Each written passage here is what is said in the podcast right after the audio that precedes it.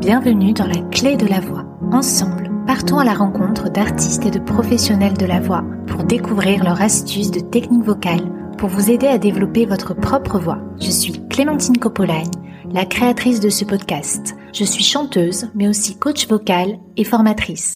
Si le podcast vous plaît, abonnez-vous pour ne rater aucun épisode. N'hésitez pas à laisser un commentaire sur iTunes ou Apple Podcast. Vous pouvez aussi le noter 5 étoiles, ça m'aide énormément à le faire découvrir. Dans cette deuxième partie d'épisode, le ténor Vincent Karch nous livre quelques-uns des exercices qu'il aime faire pratiquer à ses élèves en tant que professeur de chant ou dans le cadre de la sylvothérapie et des randonnées lyriques qu'il propose dans la France entière. Il nous explique comment se relier au vivant en chantant en forêt pour éveiller nos cinq sens il revient sur son passé, comment le contact de la nature l'a aidé à retrouver sa voix et à s'ancrer. Orateur passionnant, Vincent nous donne ses astuces. Nous revenons entre autres sur la préparation de sa conférence TEDx. Je vous laisse découvrir la suite de notre conversation.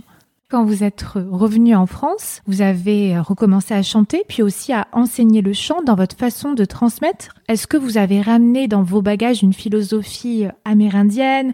Oui, alors il y a eu plusieurs étapes. Je suis rentré en France, j'avais envie de chanter encore hein, et de repartir en soliste d'abord, avant l'enseignement. Je me suis dit, je vais faire comme il y a dix ans, je vais repartir dans des chœurs pour me solidifier en termes de pad vocal, et puis je vais refaire des auditions, etc. Et c'est ce qui s'est passé. Je fais une audition dans le chœur d'Angers Opéra notamment, et je suis pris donc à l'Opéra de Nantes en 2007. D'accord. Et je fais deux ans comme ça. Je fais mes classes à nouveau à l'Opéra de Nantes. Et puis, la deuxième année, il m'offre des petits rôles. Donc, mon nom commence à réapparaître dans Opéra Base, etc. Et là, pouf Certains Viennois qui m'avaient vu dans Werther voient ça et me disent « Ah, ça y est, Vincent Carche rechante. On va aller le pêcher. » Ils sont venus me voir à Nantes dans ces petits rôles. En tout cas, une personne précisément. Elle me dit « Tu veux pas chanter à mon festival euh, au château de Schönbrunn, en plus, le Musique Théâtre Schönbrunn. Je peux t'offrir un rôle si tu veux. » Et voilà, c'est reparti comme ça. Plus euh, des auditions à New York et à l'Opéra de Québec. Oui. Et voilà, la vie m'offre des jolis moments. C'est plus tout à fait comme avant, parce que je sens que le jeunisme, un peu dans le monde de l'opéra, grandit et je commence à avoir, euh, oui, 40 ans, enfin. Et à savoir dire non Oui, et à savoir dire non, exactement, mais pas encore complètement, pas suffisamment. Et donc voilà, ça repart. Je chante un très beau rôle Stanislaus dans L'Oiseleur, Vogelhändler de Karl Zeller au château de Schönbrunn, dans le magnifique théâtre 18e siècle, extraordinaire. Et puis je chante à une soirée de gala euh, en soliste avec les grands chanteurs canadiens euh, à l'Opéra de Québec. Mais ça c'était aussi un extraordinaire pour moi de revenir au Québec. Où finalement j'avais bossé comme forestier et puis le chef indien et toute cette aventure-là. Donc revenir chanter au Québec après cette initiation amérindienne, oui. qui, qui s'est passé pas très loin de la ville de Québec aussi, pas très loin de l'Opéra de Québec, c'était juste extraordinaire. Ça a dû être euh, important pour vous Oui, oui. Et donc ensuite, effectivement, ben, ça marchait un peu, mais c'est le moment où j'ai créé les randos lyriques. Tout ça, c'est les années 2009, 2010, 2011. Un peu de solo et peu de cours de chant à la mission Voix Alsace. Je commence à donner des cours de chant parce que la rééducation avec euh, les maîtres de chant que j'ai eus, j'avais beaucoup de choses à partager. Perdre ma voix, la retrouver, ça a pu aider pas mal de chanteurs. Je me suis retrouvé prof de chant notamment à l'université de Strasbourg pour les musiciens intervenants là au CFMI. Donc tout ça un peu en même temps pour la mission Voix Alsace aussi, une association qui s'occupe du chant amateur. Et les randos lyriques sont nés. C'est-à-dire mes deux passions, c'était la nature, la forêt et le chant. Les deux piliers de ma vie qui ont été mes deux métiers. Ça m'a fait tellement de bien, la nature. Je trouvais que c'était un binôme extraordinaire à pratiquer avec la voix. Donc j'ai proposé bah, des demi-journées, trois heures de balade dans la forêt, d'ouverture sensorielle pour se sentir vivant et de chanter, comment dire, quand cette ouverture est mise en place et rencontrée. On est un peu plus en lien avec son être vivant par le sensoriel, par les arbres, de voir ce qui se passe. Nous allons écouter un extrait des randonnées lyriques.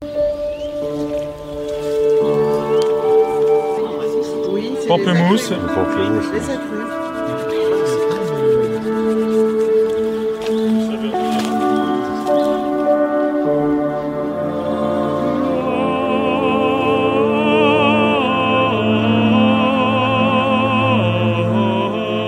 Respirez, entretenez-le.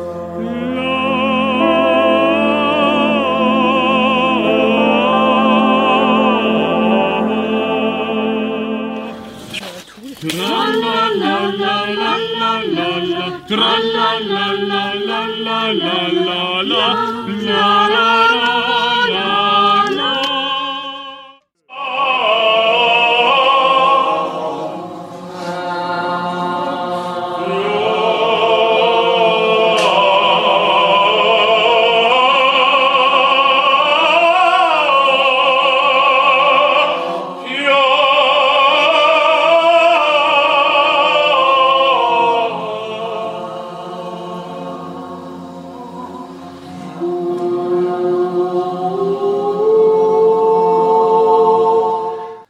les personnes qui ont envie de venir euh, vous rencontrer ou d'essayer tout seul dans la forêt Qu'est-ce que vous faites faire comme euh, exercice d'exploration sensorielle avec les arbres, par exemple? Ben, les randos lyriques, c'est ça, c'est une proposition où il y a cinq stations sensorielles, où on va se poser, toujours d'abord un ancrage. On rentre dans la forêt, on la salue et on s'ancre. Donc c'est une vraie proposition de visualisation, de ressenti de ses appuis contre un tronc d'arbre, contre la terre. Souvent on se met pieds nus sur la terre pour mieux ressentir ses appuis. Voilà, ressentir le vivant, laisser se grandir, laisser pousser des racines. C'est un peu l'exercice de sophrologie, là, hein, sentir des racines mhm. sous ses pieds, puis grandir et s'arnacher aux racines des arbres autour et de la forêt tout entière. Quand vous êtes comme ça ancré à 5000 hectares de forêt, je peux vous dire que ça booste la stabilité et, l'ancrage. Ça, dans un premier temps. Le sensoriel, le tree hugging, peut-être, vous avez entendu parler, vous avez vu ces images. Ben voilà, il y a ce moment où on va en contact avec les arbres. Et quand tout ça est posé, ça, ça peut prendre 10 minutes, un quart d'heure, une demi-heure, suivant euh, capacité, les, les habitudes des personnes qui sont là. Et à partir de là, on commence à faire des premiers sons. On se pose. Puis la plus grande douceur, c'est-à-dire vraiment des mm, mais du du mm qui vient de mm, c'est bon quoi. Je viens de sentir mm, je fais un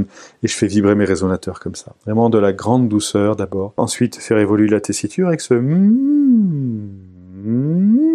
sentir que c'est pas les mêmes zones du corps qui sont mises en vibration. Donc en mettant sa main sur la poitrine et l'autre main sur le front, voilà, de monter, descendre en tessiture progressivement et de sentir la vibration qui se propage dans le corps et qui se balade. C'est comme venir habiter son corps par sa vibration. Et c'est comme mettre du vivant en soi. C'est très thérapeutique de chanter en fait. Si on le fait consciemment, c'est venir faire vibrer son corps et mettre du vivant en soi. Voilà, progressivement, il y a plein d'exercices comme ça. On commence ensuite à ouvrir la voix à partir du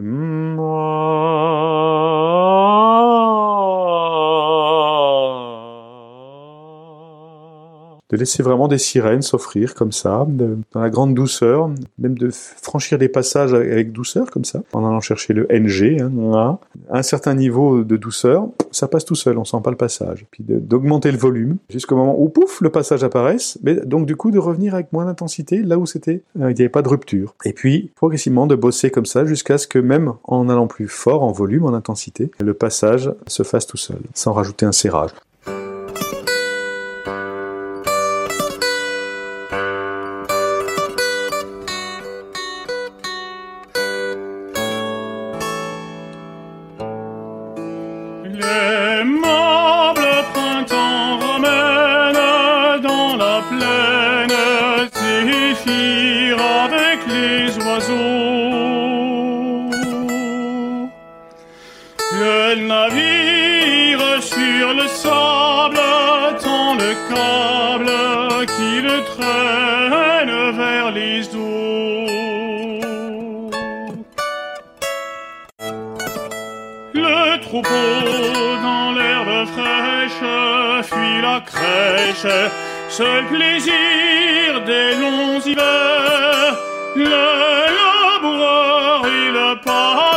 Pâtre quittent l'âtre, les prix redeviennent verts. Des jeunes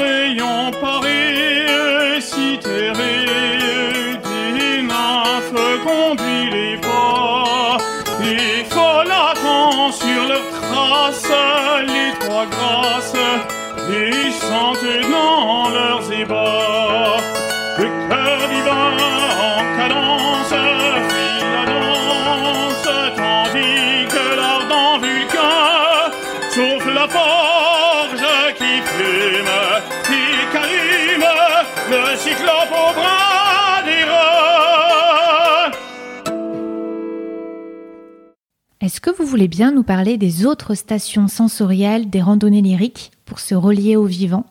Cinq sens, c'est très simple, hein, le, toucher, le goûter, le sentir, le voir et, le écouter. Cinq stations comme ça, euh, où vraiment on prend le temps. Par exemple, la dégustation, dans les randonnées, je fais fabriquer un produit spécifique pour la randonnée lyrique là où elle se trouve. D'accord. Souvent, euh, à l'origine, c'était un pain d'épices que je sais fabriquer par un boulanger, dans lequel il y avait une macération d'aiguilles de sapin, c'est dans les Vosges, dans la veille de Munster. Et donc, on dégustait ce pain d'épices qui était fait à chaque fois pour chaque randonnée lyrique, donc différent. Et là, en ce moment, je suis basé sur euh, la région nantaise, je travaille avec des chocolatiers et on se crée un chocolyrique Oh pour chaque euh, rando lyrique, pour chaque saison, à partir de fèves du Mexique, c'est eux les producteurs, hein, il n'y en a plus que trois comme ça en France, et euh, avec le miel, le sucre de ce chocolat, c'est le miel de, de la forêt où se passe la rando lyrique. D'accord. Donc à chaque fois, ça crée un chocolat différent et complètement éphémère, et qu'on peut pas s'acheter, c'est vraiment un produit de l'instant présent, de la présence euh, profonde. Et là, on le déguste consciemment. Ah, c'est une merveilleuse idée. Oui, oui, puis c'est une occasion d'aller travailler toute la zone buccale, d'aller ressentir cette zone-là et de faire vibrer ensuite la voix dans ces zones.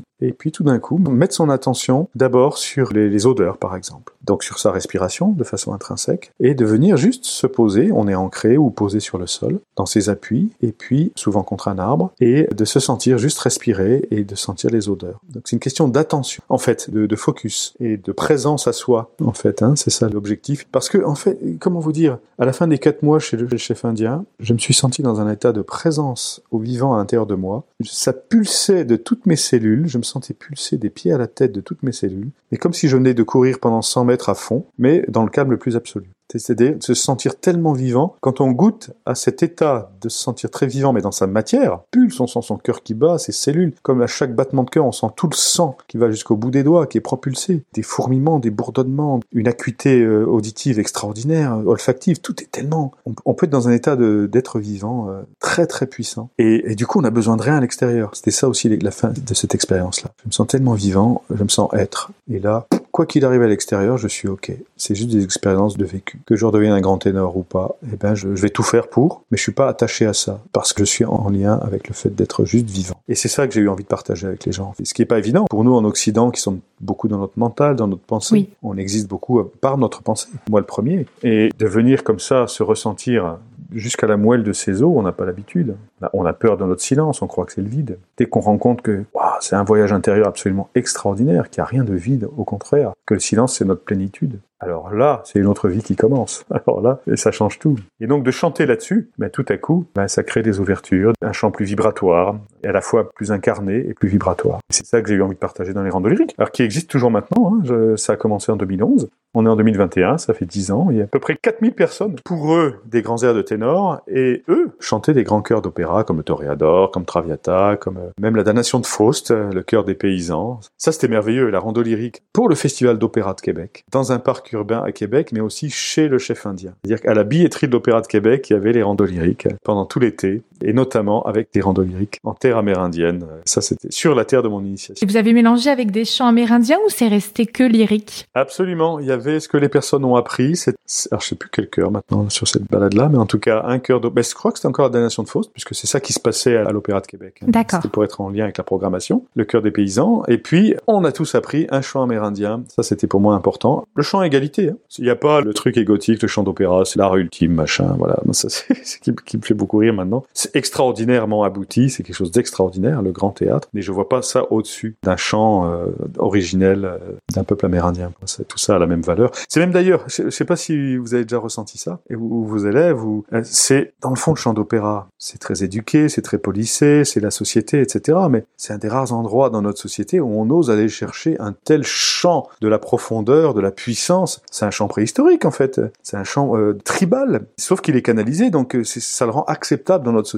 Il, est, poli. Mais pour moi, quelque part, ça part du même endroit que le chant des Amérindiens, des Aborigènes, des peuples euh, d'Amazonie ou des, peuples premiers. C'est comme un reliquat déguisé, acceptable, d'un chant comme ça très profond. Donc euh, c'est pour ça, je place à ces niveaux-là de chant d'origine du monde. On va écouter un extrait de Nessundorm enregistré pendant une rando lyrique avec les participants. Je rappelle que c'est ouvert à tous les niveaux, même les personnes qui n'ont pas l'habitude de chanter peuvent s'inscrire. Cine ore sunt, sunt saprat.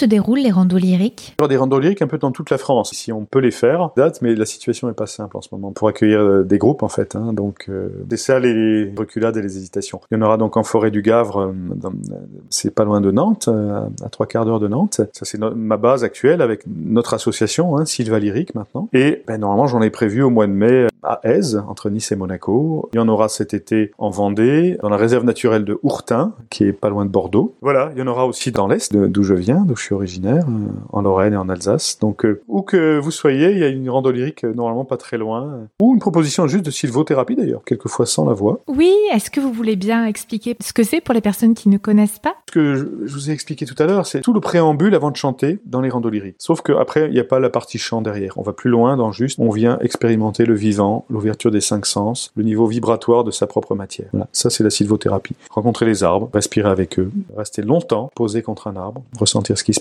Voilà, des fois être créatif, c'est-à-dire que j'ai des ateliers euh, écriture en forêt, parce que j'écris des livres aussi, et donc je propose à des personnes de venir écrire, mais en étant en lien, pas seulement avec le mental, mais avec le vivant du corps. D'expérimenter si l'écriture est différente. C'est en fait accorder le mental à, au vivant du corps, dans toutes les expériences de créativité. Et puis aussi de pas se comparer, surtout chez les jeunes chanteurs ou quand on fait des concours, on peut avoir tendance à se comparer. Et c'est vrai que dans la nature, bah, les arbres ne sont pas les mêmes et ça peut apprendre ça aussi. Mais complètement. Mais si vous êtes un, comment dire, euh, si vous regardez un sapin et un épicéa de 10 ans, un l'un à côté de l'autre, l'épicéa de 10 ans, il fera trois fois la taille du sapin. Et c'est normal. C'est-à-dire qu'ils ont chacun leur tempo. L'épicéa, c'est un arbre de lumière. Il va très vite. Dès qu'il a de la lumière, il va foncer vers le ciel. Le sapin, c'est un arbre d'ombre par excellence. Il a besoin d'être protégé plus longtemps par ses parents autour ou par les arbres autour. Et donc, on aura l'impression que c'est un bonsaï, même à 20 ans encore. Par contre, quand il aura fait ses racines, quand il aura été rassuré et que la lumière s'ouvre autour, là, il va rattraper l'épicéa. Et le moment le plus important pour un sapin, c'est la deuxième partie de sa vie. C'est pas la première. Il va pas pulser dans sa jeunesse. Je trouve ça très inspirant. Mais si vous êtes de caractère sapin, eh ben, vous avez besoin d'être protégé par vos parents plus longtemps. Vous avez besoin d'être plus encadré plus longtemps avant de vous envoler. Et il y a des gens à 40, 50, 60 ans, c'est leur moment. C'est le moment qui leur convient le mieux et c'est là qu'ils vont se déployer. Et d'autres, c'est à 18 ans parce qu'ils ont l'instinct, parce que c'est des arbres de pleine lumière. Vous voyez ce que je veux dire Les arbres nous racontent ça. Oui. Donc ça nous aide à nous détendre, hein, voilà. Et ça nous donne de l'espoir si on a une jeunesse pourrie Oui. et qui est, on a l'impression d'être plus lent que tous les autres. Eh ben c'est ok. On peut être un arbre creux. On peut avoir un passé pourri, ça c'est l'arbre creux. Il y a une blessure d'origine, on peut avoir un passé pourri. Si on est dans l'instant présent, eh ben on se fo chaque année, on se renforce, on se renforce tant qu'on est dans l'instant présent. On est un peu fragilisé parce qu'on n'a pas le même socle, le même soutien que les autres arbres. hein. Les gens qui ont des grandes blessures, il y a toujours une fragilité. Par contre, en étant dans l'instant présent, ce que les arbres nous racontent, eh ben on peut avoir une vie et, et vivre 100 ans, une vie magnifique. Bah, C'était très beau, c'est très inspirant, toute euh, cette sagesse.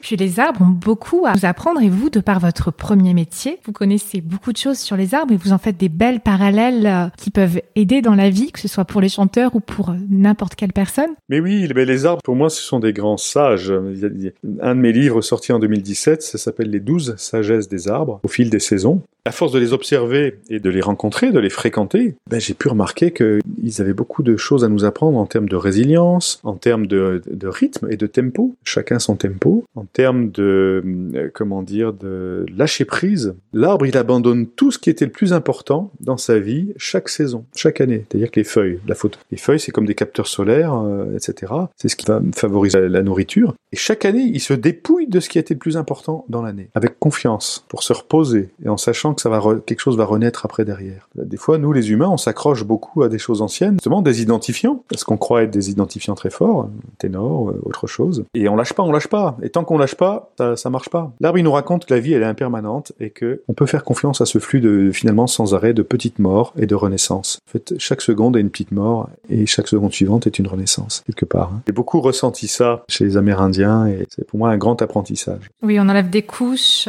au fur et à mesure, comme le serpent, on se renouvelle. Voilà, c'est un renouvellement permanent, permanent. C'est vivre l'instant présent, c'est vivre l'impermanence. Et les arbres, ils nous, ils nous racontent ça. Et ils sont des maîtres en instant présent. Ils nous le racontent dans les fibres, dans la manière, dans leur botanique. Ça, je le raconte souvent en conférence et c'est imparable. Il y a des fois des grands scientifiques dans la salle. Ils nous enseignent la sagesse de l'instant présent sans que ce soit de l'ésotérisme, du bouddhisme ou, de- ou de- du paganisme amérindien, etc. Oui. Ou, ou religieux ou spirituel. C'est inscrit dans leurs fibres. C'est-à-dire que chaque année, le vivant le plus fort dans un arbre, c'est le cerne de l'année. C'est comme une poupée russe qui vient se rajouter sur les cernes des années précédentes, mais qui sont en train de mourir ou déjà morts. Et donc le vivant le plus intense, c'est le cerne de l'année, et dans le cerne de l'année, c'est le moment présent. C'est là que ça pulse le plus dans l'arbre. Dans un arbre, ce qui est vivant, c'est le cerne, et le reste, 95 à 98%, c'est mort. Oui. Le bois à l'intérieur, c'est complètement mort. C'est les cernes momifiées des années précédentes. Ça veut dire aussi qu'un arbre, il peut être creux tant qu'il est dans l'instant présent avec le cerne de l'année et que c'est pas trop blessé l'ouverture. Il va pouvoir vivre mais, mi- millénaires ou centenaires. Il détient l'éternité et il nous raconte que l'éternité est dans l'instant présent. Là. Et c'est un peu étrange peut-être ce que je vous raconte, hein, mais le, Ah non, non, ça résonne beaucoup. trouve ça absolument magique. C'est aussi une des raisons pour lesquelles que l'arbre, il est 5000 ans, ou 10 000 ans comme certains, ou un an, un petit chêne d'un an, ou un, un olivier de 2500 ans, la sève de l'année, de l'instant présent, c'est la même sève jeune réitérée chaque année. Il n'y a pas de sève vieille, en fait. C'est étonnant, hein un arbre de 5000 ans, il n'a pas de sève vieille. il a une sève de cette année. Il détient l'éternité quelque part. S'il n'y avait pas des contraintes mécaniques, où euh, la terre, à un moment donné, peut plus nourrir tellement l'arbre est gros, Oui. S'il n'y avait pas ces contraintes-là, l'arbre, il détient l'éternité et il nous raconte l'éternité dans l'instant présent. Alors, on fonctionne pas pareil, il ne s'agit pas de faire l'anthropomorphisme, mais je propose aux personnes de vraiment d'expérimenter cette notion d'instant présent, de présence dans l'instant, puis constater que peut-être que c'est dans cet endroit-là qu'on a le plus d'énergie, qu'on est le plus jeune quelque part, quel que soit l'âge qu'on a. Et de chanter avec ça. Pour moi, la présence des, des grands artistes, c'est qu'ils aient fait ce chemin-là ou qu'ils l'aient instinctivement. Pour moi, quelqu'un comme Roberto Alagna, il a un art de l'instant présent, Oui. instinctif, euh, animal. Et c'est ce qui fait qu'il fait une carrière comme la sienne. Et, et c'est ce qui fait la différence. Oui. Vous êtes conférencier depuis de nombreuses années. Vous avez fait un TEDx. Oui. Alors, comment vous vous préparez pour vos conférences? Est-ce qu'au début, vous avez été coaché? Est-ce que vous avez beaucoup répété? Parce qu'il y a pas mal hein, de chanteurs qui parlent sur scène. Il y a aussi des gens qui prennent des cours de chant pour pouvoir être plus à l'aise à l'oral. Si vous avez des conseils ou en tout cas juste nous faire votre retour d'expérience. Oui, ben ça a commencé effectivement avec le TEDx, où euh, les randos lyriques, ça commençait à se savoir en Alsace que je faisais ça, dans, dans le massif vosgien. Et j'ai été appelé par l'organisateur du TEDx Alsace, donc ça passait à l'époque à Mulhouse, dans un des cinémas de Mulhouse. Et là, c'est TEDx, c'est conférences très calibrées, c'est-à-dire qu'on est 12 speakers, comme ils disent. On travaille ensemble tout le week-end, on a deux jours ensemble, en tout cas dans la façon dont l'organisateur le faisait, Salah Benzakour. Et donc, on a 18, je sais plus comment c'était, 15 ou 18 minutes. On a un chrono qui est devant nous, hein, pendant le, moment de la scène, et on répète, on répète, on répète, jusqu'à ce qu'on soit dans le timing, qu'il y ait des différences de rythme. C'était comme faire de la musique, préparer une œuvre. Il y avait de la musique, des mots, et à trouver un rythme, et à répéter, et à répéter. Donc ça, je j'avais trouvé ça vraiment intéressant. Une sorte de formule anglo-saxonne, hein, le TEDx. Donc euh, c'était très calibré de cette manière-là. Donc j'ai beaucoup appris avec ça. Pour TEDx, conférence américaine, il leur conseille de s'entraîner à réciter en faisant des brownies. Vous Oui. avez fait ça aussi? Non, non, non, mais par contre, on répétait devant les autres euh, speakers qui nous écoutaient. Oui, pour avoir un retour. Ah oui, avoir un retour de personnes. Il y avait Laurent Gounel, l'auteur, euh, c'était un peu la star parmi les speakers qui étaient là, donc c'était intéressant de le rencontrer. Et donc voilà, cette conférence-là, c'était très répété. Du coup, je m'en suis inspiré pour mes conférences à moi par la suite, quand euh, on me demande soit de la, juste de la les bienfaits des arbres. En fait, c'est à partir du moment où vous commencez à écrire des livres, votre éditeur vous envoie pour des conférences et vous êtes demandé pour des choses comme ça. Et vous faites une signature après de livre à la fin, qui a soit une légitimité, je suis devenu une sorte de référence en sylvothérapie. On m'a invité dans des conférences, dans des débats, dans des ciné-débats. J'ai enseigné la sylvothérapie euh, dans des, écoles de sylvothérapie, dans des séminaires, etc. Toute cette expérience de forestier, de- d'amérindien, comment dire, je me suis auto-formé de cette manière-là. Je continue à échanger. Il y, a, des gens qui ressentent plus les arbres que moi. hein. Moi, je les ressens depuis quelques temps, mais ça reste, euh, c'est pas obligatoire. Mais des personnes sont hypersensibles, ils ressentent très très fort les énergies des arbres. Moi, ça continue à se cultiver. Et donc, les conférences ont contribué à ces moments-là. J'essaie toujours de mettre un moment interactif dans les conférences, un moment justement sensoriel, d'amener la forêt au niveau de l'auditoire. Au TEDx, c'était le cas d'ailleurs. Je sais pas si vous avez vu ce moment où chacun Oui. avait dans un petit sac qui leur avait été donné, il y avait quand même 600 personnes, un petit brin de Douglas pour aller sentir l'énergie du Douglas, euh, un moment sensoriel d'ouverture à l'odorat. Ça, c'était juste génial ce moment-là. Les gens adorent Oui, je sais pas si vous avez des conseils au niveau du phrasé. Moi, je trouve que quand vous parlez, on est de suite captivé hein. dans vos conférences. Il y a vraiment beaucoup de nuances. Vous avez travaillé ça comme sur les partitions d'opéra, en écrivant ou pas du tout?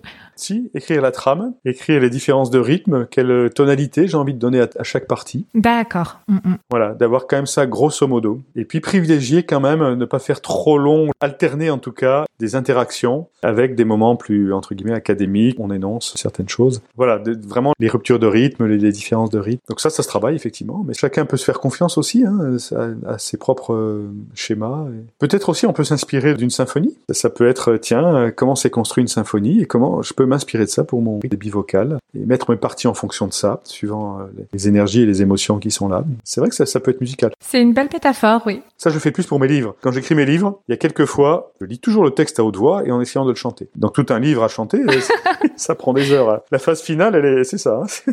Et puis, on voit tout de suite si ça colle ou ça colle pas. Ah là, oh là là, non. Et puis là, ah ouais, là c'est musical, là c'est fluide. Là, j'ai trois pages, c'est sur le même, la même fluidité. Tac, tac. Là, c'est Ah, génial. c'est incroyable. Ah oui, je connaissais pas cette méthode. Donc, je vais mettre le lien de tous vos livres. Donc, il y a Le papillon noir, Un loup dans la gorge, L'homme qui avait perdu sa voix puis retrouvé son âme. Oui, Il y aura les liens dans Oui. la barre d'infos et on peut aussi hein, vous retrouver euh, dans les notes de l'épisode avec votre site internet où il y a toutes les infos www.sylvalyrique.org. Voilà, exactement. Là, c'est au-delà de Rando Lyrique, c'est-à-dire que c'est une association où là, je me suis associé à un médecin du CHU de Nantes et à un ancien responsable de l'UNICEF. Et là, tous les trois, on avait envie de proposer, même pour des personnes maintenant malades, par la relation avec les, arbres et avec la voix, de se ressentir un peu plus vivant et euh, du coup de favoriser les guérisons. Des fois, les personnes atteintes de cancer ou de sclérose en plaques qui viennent aux séances, on propose des journées sylvothérapie, donc où j'interviens et où le médecin intervient. Il y a une psychologue qui est là aussi. Et ça, c'est voilà la suite de cette euh, extension de ce qui a été euh, initié avec les randos lyriques. Et finalement, le grand cadeau d'avoir perdu ma voix ben, en 2003, ben, il aboutit à maintenant ces partages-là qui sont absolument merveilleux. Donc c'était une grâce en fait de perdre. C'est très beau et je pense que ça peut aider beaucoup de gens qui sont dans une période d'incertitude ou qui juste ont envie de se reconnecter à la nature qui est en eux à travers les arbres. Je voulais vous poser une question avant de terminer. Qui aimeriez-vous écouter dans le podcast parmi euh, les chanteurs, un professeur de chant, un thérapeute ou un spécialiste francophone en rapport avec la voix? Comme ça tout de suite là maintenant. Euh, euh, vous savez que je suis une balance, c'est très dur de choisir. Alors redites-moi, vous pouvez répéter la question? J'aime bien les chanteurs, quoi. Donc oui, allez, place aux chanteurs. Un chanteur. Là, je trouve qu'il y a un, chan- un chanteur français qui est absolument merveilleux, qui a, trouvé quelque chose dans, la liberté et dans le lâcher prise, qui est Benjamin Bernheim. Voilà, il a trouvé quelque chose que beaucoup n'ont pas trouvé. C'est un chant de la détente tonique, hein, ça reste un ténor avec euh, des magnifiques contrutes et il chante merveilleusement Werther d'ailleurs justement. Voilà, pour moi lui, il a trouvé quelque chose. Alors peut-être qu'il l'a naturellement ou il l'a trouvé, mais c'est quelqu'un que j'aimerais beaucoup m'entendre parler de son cheminement. Il est tout jeune, hein, il, a, il a 35 ans. Il a un secret que d'autres n'ont pas. Est-ce qu'il le sait?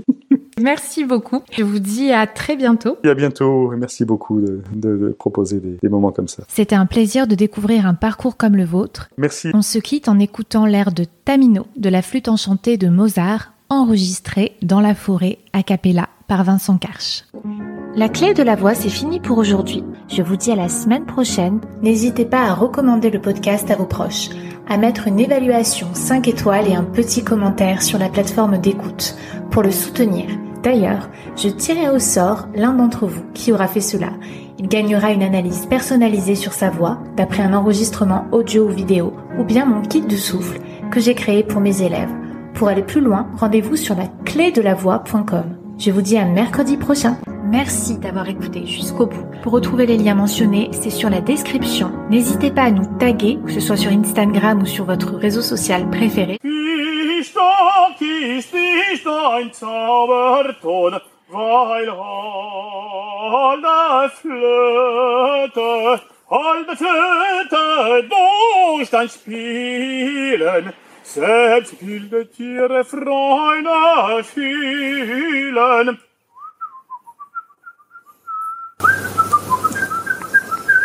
Wie stark ist nicht dein Zauberton,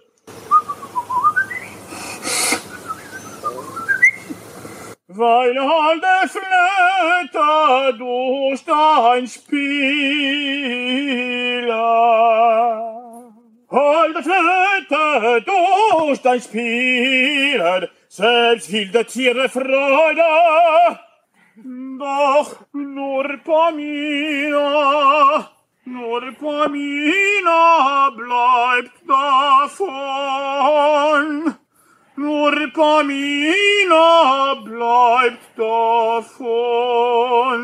Pamina, Pamina, höre, höre mich.